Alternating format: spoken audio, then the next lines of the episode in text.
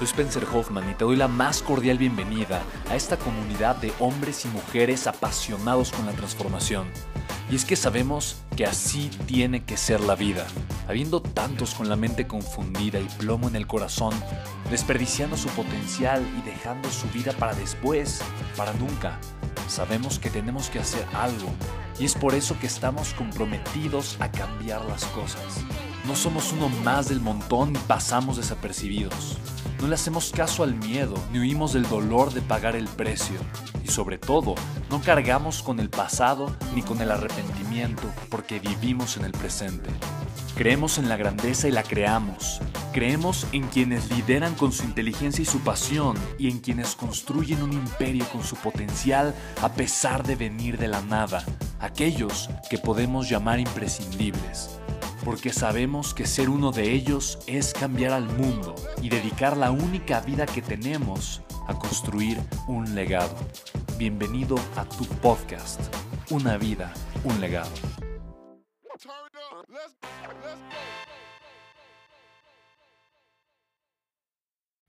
Hola, ¿cómo estás? Bienvenido a otro episodio de mi podcast. Estoy muy feliz de estar contigo. Soy Spencer Hoffman y te tengo una pregunta el día de hoy. ¿Tú qué prefieres, ser feliz o ser rico? Seguramente crecimos todos en una sociedad que normalmente nos daba elegir, nos daba elegir, oye, ¿tú qué prefieres? ¿Tú prefieres trabajar para ser feliz o tú prefieres trabajar para ser rico? Yo recuerdo muy bien que cuando estaba en la preparatoria, em, por elegir una carrera universitaria, eh, y, hice todos estos exámenes de orientación vocacional y la psicóloga, a final de cuentas, me dijo, mira, Spencer, eh, tu número uno es ser músico. La música es algo que siempre me ha gustado. Eh, no, no bajo un esquema tipo rockstar, música pop, ni mucho menos. La música clásica, eh, eh, la, música como tal, eh, me, encanta y me ha gustado mucho desde, desde que soy niño. Y lo primero que yo le dije a la psicóloga en ese momento, le dije, descártala, porque yo de músico me voy a morir de hambre. Y descartó, literalmente me dijo, tienes razón, y la tachó de la lista.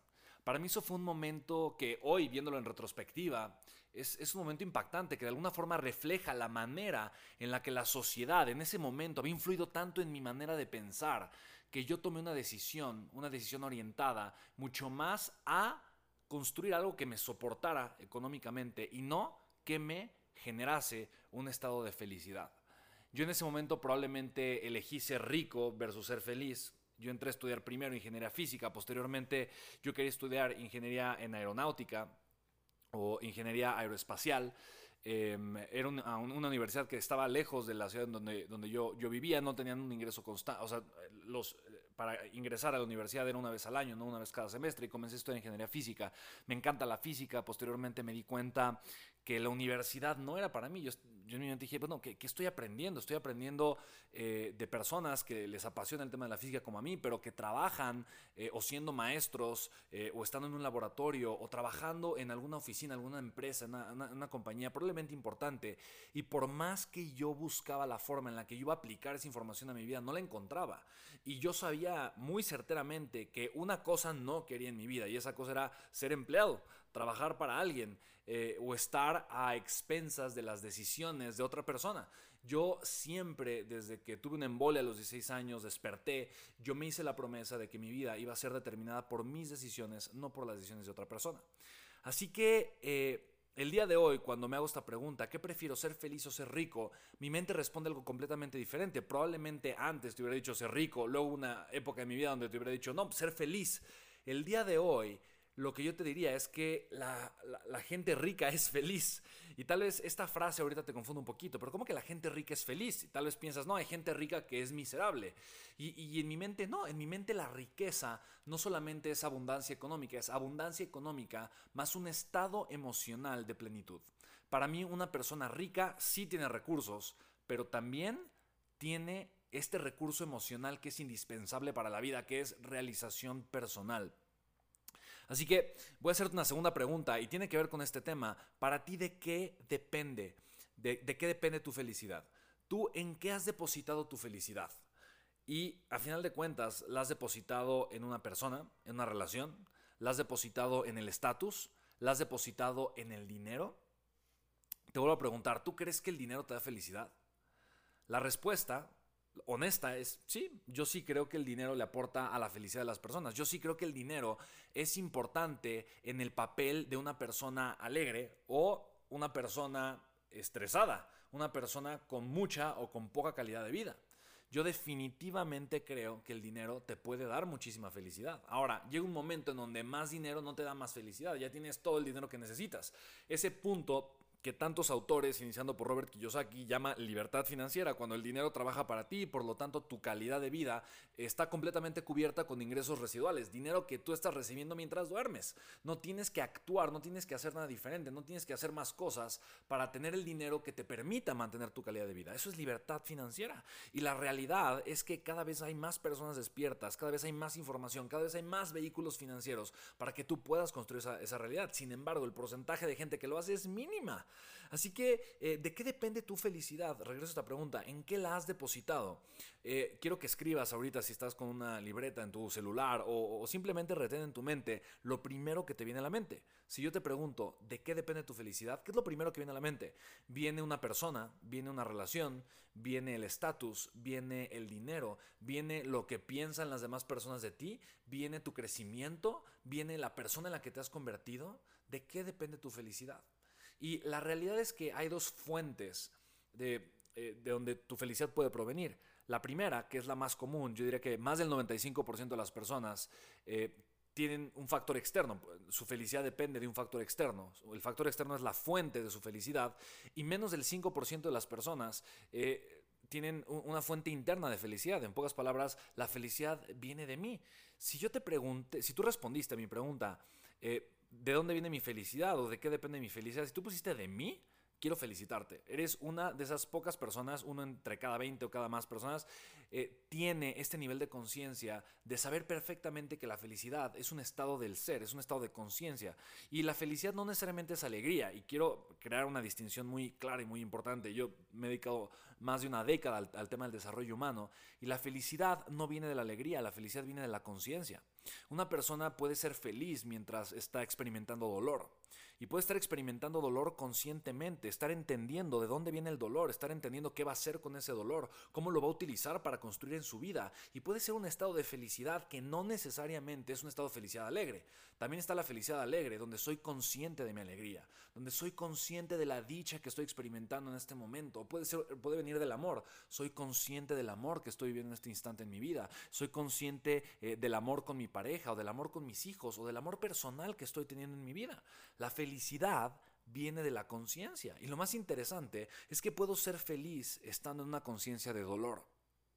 Curiosamente creo, eh, he tenido el privilegio de entrevistar, de hacer eventos con más de 40 expertos internacionales, gente como Nick Vujicic, Robert Kiyosaki, John Maxwell, em, Chris Gardner, Papa Jaime, muchísimas personas.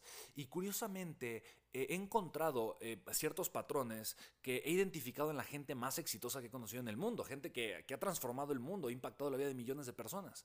Y uno de esos factores que más me impresiona es la aceptación del dolor. Cuando alguien me pregunta cuál es la primera característica que tú puedes encontrar en la gente exitosa, yo digo la aceptación del dolor. La gente que acepta el dolor y lo vive en conciencia es feliz mientras está viviendo ese dolor. Y probablemente esto suena un poco raro, suena un poco parece que te estoy hablando en chino. Tal vez tu mente de inicio no lo quiere entender, no lo quiere aceptar o comienza a generar argumentos en contra de y está bien, es, es, perfecto. O sea, al final de cuentas lo que tú crees, lo que tú piensas es perfecto, no hay ningún problema. Pero ponte a analizar, a analizar lo siguiente. La gente que más sufre es la gente que quiere rechazar ese dolor, que lo quiere esconder, que lo quiere negar, que lo quiere ocultar, que lo quiere enterrar.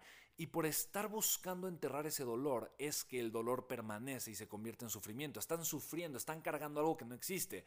Están creándose historias, creando castillos en el aire que posteriormente los están acechando.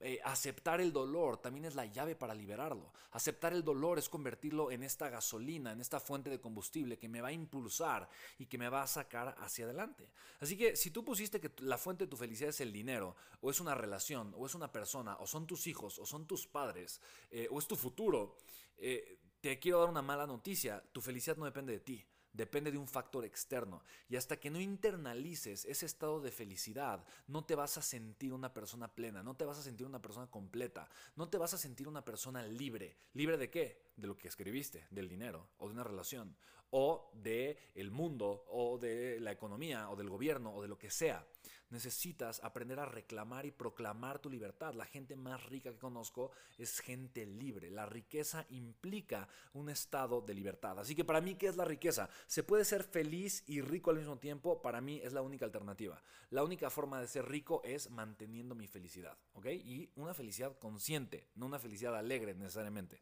Así que para mí, ¿qué es la riqueza?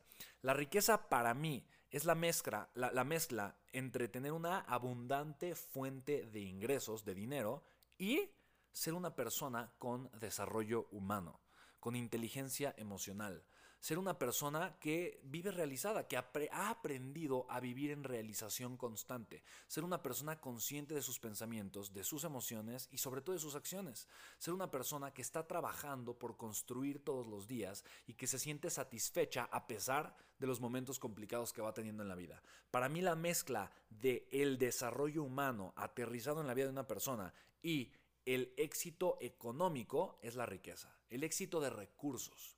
Tengo tiempo, tengo dinero, tengo espacio para lo que yo quiera y por lo tanto lo puedo disfrutar porque soy una persona consciente. Algo muy interesante es que las personas que más dinero generan son las personas que menos lo necesitan. Y esto es un factor en el que no voy a ahondar en este episodio de mi podcast, pero es cierto, la gente que más dinero, que más necesita el dinero, es la gente que menos lo, lo genera. La gente que menos necesita el dinero es la gente que más fácilmente lo genera. Piensa esto como una relación. Cuando tú estás eh, necesitado de una relación eh, o de una persona en particular, esta persona siente un poco de rechazo hacia ti y tú sientes una desesperación total. Cuando tú no necesitas del cariño de los demás es cuando más fácilmente puedes recibir el cariño de las demás personas. Esto tiene una, tiene una raíz subconsciente muy grande, tiene una raíz eh, que viene desde la amígdala y el hipotálamo del cerebro, cerebro y, literalmente es una neuroasociación que nosotros sin darnos cuenta hacemos eh, negativa con el tema del dinero, con el tema de la, de, la, abundancia y por lo tanto es nuestra mente autosaboteándonos. Cuando yo necesito algo es porque ese algo me duele en la vida. Me duele no tener dinero y por lo tanto creo que lo necesito. Entonces el cerebro, el cerebro ha asociado que el dinero es igual a dolor y por lo tanto como me quiere apoyar a sobrevivir y me quiere alejar del dolor, mi cerebro va a hacer todo lo posible por alejarme del dinero. Entonces genera un autosabotaje.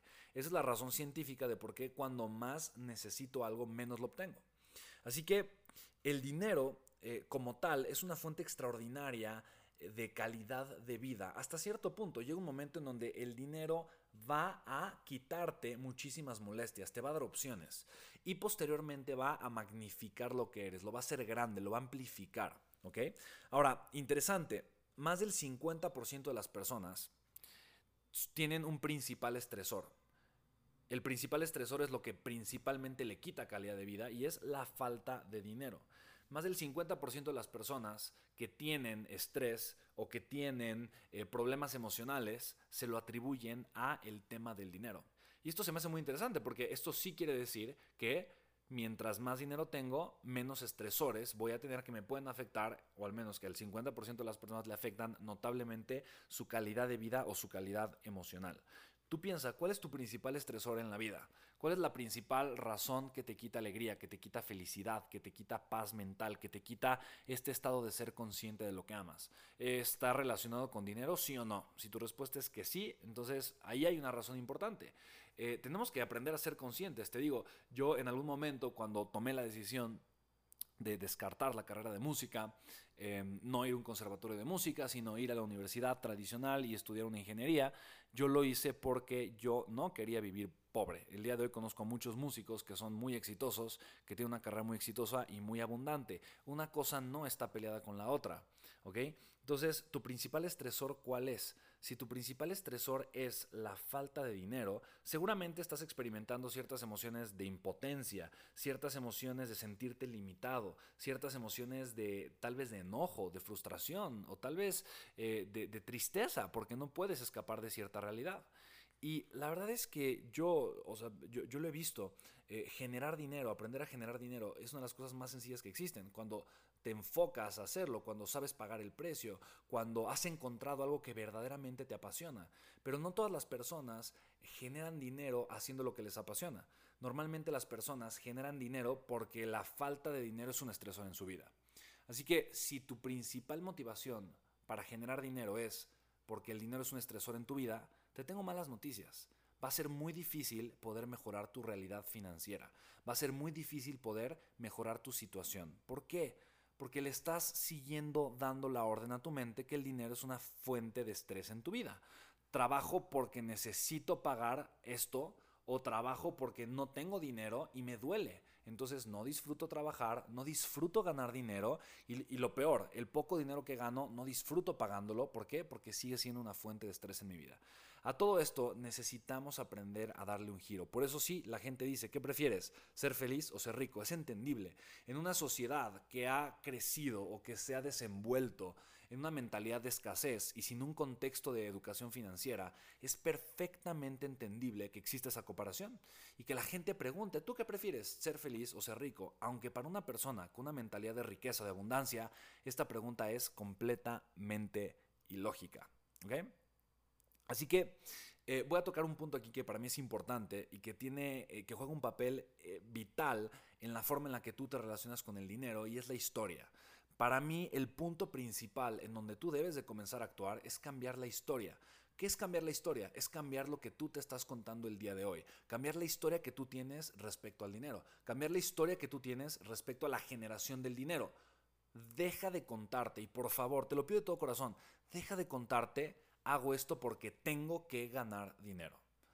No ganes dinero por necesidad, gana dinero por placer. No ganes dinero por necesidad, gana dinero por placer. Y lo voy a repetir una tercera vez porque es así de importante. No ganes dinero por necesidad, genera dinero, genera abundancia por placer.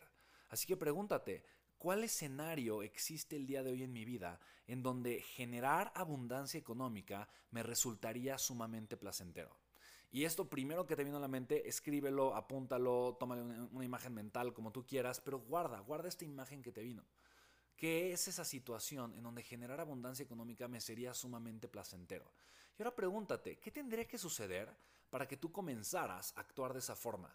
Para que tú comenzaras a trabajar en ello, para que tú comenzaras a darte a ti el permiso de ser feliz, a darte a ti el permiso de generar eh, esta abundancia en el espacio en donde más feliz vas a poder estar. De verdad que yo te puedo asegurar, que una de las, de, las decisiones importantes en tu vida, de la que tú jamás te arrepentirías, sería tomar la decisión de generar una abundancia económica a través de lo que amas, a través de lo que te apasiona. Probablemente ahorita tu mente no te deja ver un camino en donde eso que te apasiona te puede generar muchísima abundancia económica. Y el problema no es tu pasión, el problema no es lo que amas, el problema es tu contexto limitado y tu educación financiera probablemente tu educación financiera o tu contexto no te deja ver más allá de. Probablemente tu educación financiera y tu contexto no te permite apreciar más caminos o no te permite entender de qué manera haciendo eso que tanto amas vas a poder crear una total y absoluta abundancia financiera. La realidad es que es un tema de contexto, no es un tema de posibilidad. Y eso te pido de todo corazón que lo escuches otra vez.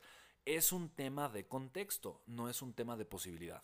La posibilidad existe, la posibilidad es real. La pregunta es, ¿cuál es el contexto que tienes el día de hoy que te permite tomar acción o que te permite comenzar a crear esa abundancia financiera? Así que analiza tu historia. ¿Cuál es la historia que te ha estado limitando? ¿Es una historia de miedo? ¿Es una historia basada en el ego? ¿Es una historia basada en el es difícil, no se puede, en el pensamiento limitante que tanto te ha infundido probablemente la sociedad o la gente con la que te has rodeado? ¿O es una historia basada en el amor? en el respeto personal, en el respeto propio, basado en este eh, amor que le tienes a la vida y a tu propio ser. Ese amor que te lleva por el camino de tus sueños, ese amor que te lleva por el camino de tu verdad, ese amor que te inspira todos los días y que te levanta a actuar desde la perspectiva y desde el enfoque y con la acción con la que tú sabes que mereces vivir todos los días. Tal vez es ese amor el que te está llevando a tomar decisiones inteligentes, tal vez decisiones a largo plazo, tal vez decisiones que requieren un gran sacrificio el día de hoy, pero que sabes que mañana van a traerle grandes beneficios, no solamente a ti, pero tal vez a tu familia, tal vez a tu país, tal vez a tu mundo. Así que vuélvete a preguntar, ¿desde dónde me estoy contando una historia? Y si la respuesta es, me la estoy contando desde el miedo, me la estoy contando tal vez desde el odio, desde el enojo desde la tristeza, primero quiero felicitarte porque se requiere muchísimo valor, muchísima verdad, de verdad, muchísima valentía. El, el aceptar desde la conciencia que probablemente me estaba contando una historia equivocada o que me estaba contando la historia que viene de una fuente equivocada. Y la pregunta es entonces, si esta historia viniera desde tu amor, desde el amor que te tienes, desde el amor que le tienes a la vida, ¿cómo te comenzarías a contar esta historia? ¿Cómo sería la historia? Si puedes aprovechar para pensar en esa historia, ponerle pausa a este podcast si vienes manejando, corriendo, comienza a pensar un poquito en esa historia. ¿Cómo comenzaría a contarme yo la historia de mi vida? ¿Cuál sería mi diálogo interior? Eh, contarme una historia no es más que lo que yo me repito a mí, lo que yo me estoy diciendo a mí todo el tiempo, eh, acerca de mi proyecto, acerca de mi fuente de generación de dinero acerca de lo que yo hago para generar dinero, acerca de la relación que tengo con el dinero. ¿Cómo me comenzaría yo a contar esa historia? El dinero sería algo maravilloso en mi vida, el dinero seguramente sería algo eh, extraordinario, amaría el generar dinero, porque eh, seguramente a través de, mis talentos, seguramente a través de la aportación que yo le estoy haciendo a otras personas, yo recibo una retribución que es igualmente proporcional a dos cosas, al valor que estoy agregando y a la cantidad de vidas que estoy impactando con ese valor que estoy agregando. Así que comienza a cambiar la historia, la historia que tú te cuentas va a cambiar la relación que tienes con el dinero. Y definitivamente, eh, dentro de no mucho tiempo, vas a estar diciendo, no solamente soy feliz, soy feliz y soy ricamente feliz y soy felizmente rico. Eh, de todo corazón deseo, deseo, deseo, deseo que esa sea tu situación, que esa sea tu vida, que ese sea tu enfoque y que ese sea el resultado que estés generando dentro de poco tiempo. Eh, a final de cuentas, he tenido el privilegio de conocer a muchísimos millonarios, a muchísima gente extraordinaria, muchísima gente sumamente abundante. Y puedo decirte una cosa, el dinero solamente es más de lo que tú ya eres. Si tú aprendiste a ser feliz haciendo lo que amas, amando lo que haces, tener más dinero va a ser una consecuencia. Y no solamente eso, va a ser la amplificación de quien tú ya eres. Si eres una persona triste, una persona enojada, una persona tal vez frustrada, eh, o una persona que tal vez no está realizada porque no está viviendo o haciendo lo que realmente le apasiona, entonces tener más dinero solamente va a ser más de eso va a incrementar esa frustración, va a incrementar ese enojo, porque vas a tener dinero, pero no te vas a sentir realizado. Y esta idea falsa de que el dinero lo es todo en la vida, probablemente se va a caer y te va a generar tal vez un estado de mayor sufrimiento. Eh, muchas veces el cambio, y principalmente el cambio, inicia en la forma en la que yo me relaciono conmigo, en la forma en la que yo me relaciono con las cosas. Así que bueno, este episodio lo hice justamente porque leía muchos de los comentarios, muchas de las peticiones que me hicieron muchos de ustedes eh, a lo largo de las semanas acerca de, temas distintos eh, para mi podcast y vi que existía mucho esta confusión entre el estado emocional y entre la generación de dinero. Eh, así que espero que te haya ayudado, espero que te haya clarificado ciertas cosas, sobre todo que te haya ayudado este episodio a tomar decisiones importantes y entender que mientras más feliz seas vas a poder generar más riqueza entender que la riqueza se genera desde un estado de alegría, desde un estado eh, de optimismo, desde un estado de positividad, desde un estado eh, de, amor. Yo creo, yo soy una persona que cree en el desarrollo personal, que cree en la positividad, que cree en la abundancia y lo he vivido yo, yo he vivido mi proceso, he visto los resultados y también he visto los resultados en cientos de personas a lo largo de más de una década. Y esto que te digo es porque eh, muy simple y sencillamente es la realidad que yo sé que tú también puedes comenzar a generar en tu vida. Quiero cerrar con un dato interesante. Eh, principalmente en Latinoamérica existe, hay, tres tipos de culturas, voy a catalogar eh, lo que te voy a compartir por tres, simplemente tres, tres culturas, tres formas distintas de pensar. En Latinoamérica, lamentablemente, una predomina por encima de las otras dos de una forma brutal eh, y es la cultura del gasto. La gente tiene una cultura para gastar. Todo el dinero que recibe piensa en gastarlo. Es más, antes de eh, generar dinero, piensa en generar dinero porque quiere comprarse algo. Entonces, ya está pensando en gastar antes de tener el dinero. antes de, de recibir el dinero, piensa en qué me lo voy a gastar. Cuando a sus hijos, a sus amigos, em, em, no sé, a sus vecinos les va bien, lo primero que le preguntan es, oye hijo, amigo, vecino, ¿en qué te vas a gastar el dinero? Y eso es grave, porque eh, es grave pensar que todo el dinero que recibes mm, tiene que irse para el gasto, ¿no? Entonces, la riqueza no se va a generar a, través de gastar. Una de las lecciones más importantes que he aprendido em, de uno de mis grandes mentores, ahora socio, Darren Weeks, es que el rico trabaja no por dinero, trabaja por activos. Un rico trabaja para generar activos, no trabaja para tener dinero. Y esto es algo extraordinario, porque los activos te van a generar mucho dinero constantemente. Entonces, la cultura del gasto no es una cultura que le ayuda a tu vida. Eh, quítala de tu vida, eh, disminúyela. Obviamente no puedes vivir sin gastar, pero disminúyela notablemente. No hagas que el gasto sea indispensable en tu vida. Eh, la, gente, la gente rica no necesita cambiar eh, de, coche cada año ni de ropa todos los meses. está bien con lo que tiene y se da sus lujos, por supuesto, porque lo disfruta y porque puede, pero no porque es una necesidad de demostrar, de necesito gastar. La necesidad no es gastar, la necesidad es estar bien y como encuentran la felicidad en ellos mismos, porque es gente rica, entonces no necesitan todo el tiempo estar encontrando esta felicidad en el dinero, ¿no?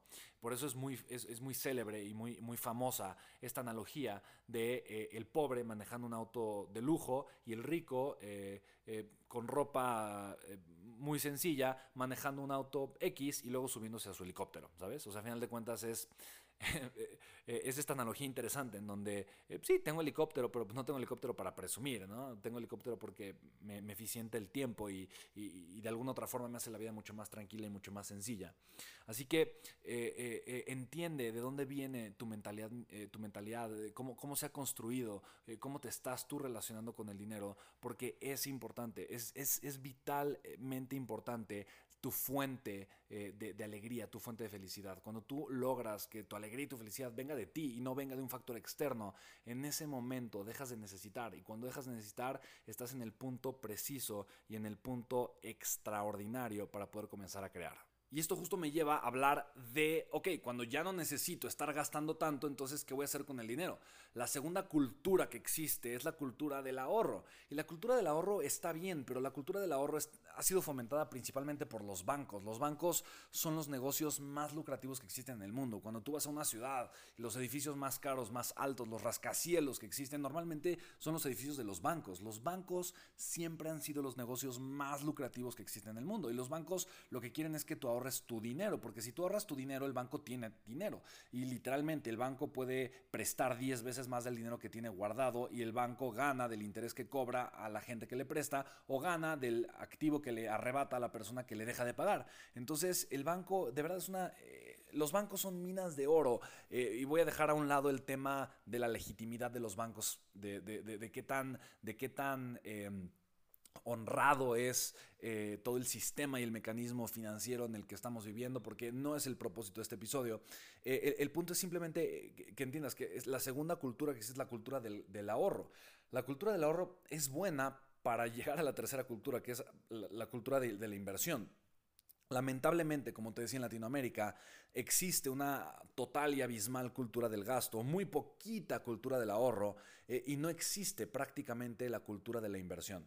Eh, el dinero que llega a, tu, a, tus manos, ¿para qué está destinado? Si tú eres una persona que tiene una gran cultura del ahorro, tal vez ahorras el 30, 40, 50% del dinero que llega a tu vida. Y eventualmente, ¿qué haces con el dinero? Lamentablemente, la gente que solo sabe ahorrar pero no sabe invertir, pues le está regalando eh, el beneficio del dinero, eh, el beneficio que del trabajo del dinero, le está regalando eh, eh, el poder que tiene el dinero para crear más dinero, se lo está regalando al banco, porque el banco con tu dinero hace más dinero, pero tú con tu dinero no haces más dinero. Cuando tú ahorras, tú no haces más dinero, solo pierdes dinero. Y la razón por la que pierdes dinero es porque hay inflación, hay muchos otros factores, le pagas también dinero al banco para que te cuide tu dinero y tú, eh, el valor de tu dinero pues va disminuyéndose.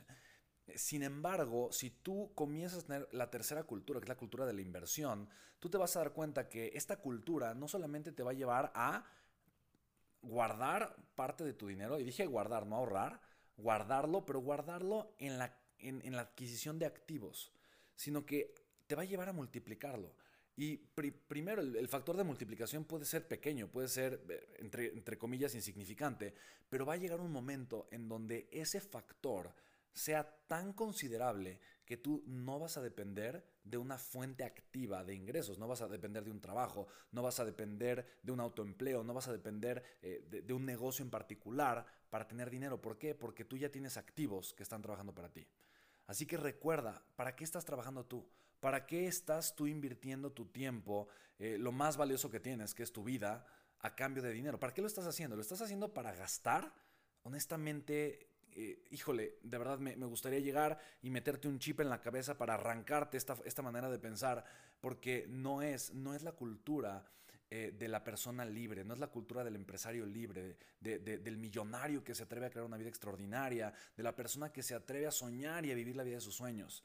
Es la mentalidad de una persona que probablemente no ha descubierto nada más. Es como si tú un niño que tiene siete años y nunca aprendió a caminar y la realidad es que nunca aprendió a caminar porque nadie le enseñó, porque nadie le dijo y creyó que sus piernas eh, eran solamente dos instrumentos que, servían ahí para parlotear, pero, pero, pero nunca, nunca pensó que sus piernas eran para caminar. Lo mismo sucede con tu capacidad para crear. Si tu capacidad para crear la destinas en la adquisición de activos, tú vas a tener paz porque durante 5, 10 o tal vez 15 años tú vas a trabajar por activos y posteriormente esos activos van a trabajar por ti, por tus hijos, por tus nietos, por tus bisnietos, por el resto de tu vida, por el tiempo en el que tú así lo decidas.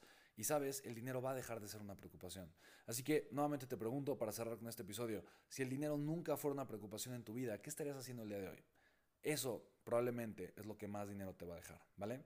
Así que te mando un abrazo muy grande, gracias por escuchar este podcast y recuerda, si te gustó, compártelo. Lo puedes compartir en Instagram, lo puedes compartir en Facebook, en tus redes sociales, por WhatsApp, mandárselo a quien quieras. De verdad, te lo agradecería muchísimo. Y recuerda, suscríbete a este canal.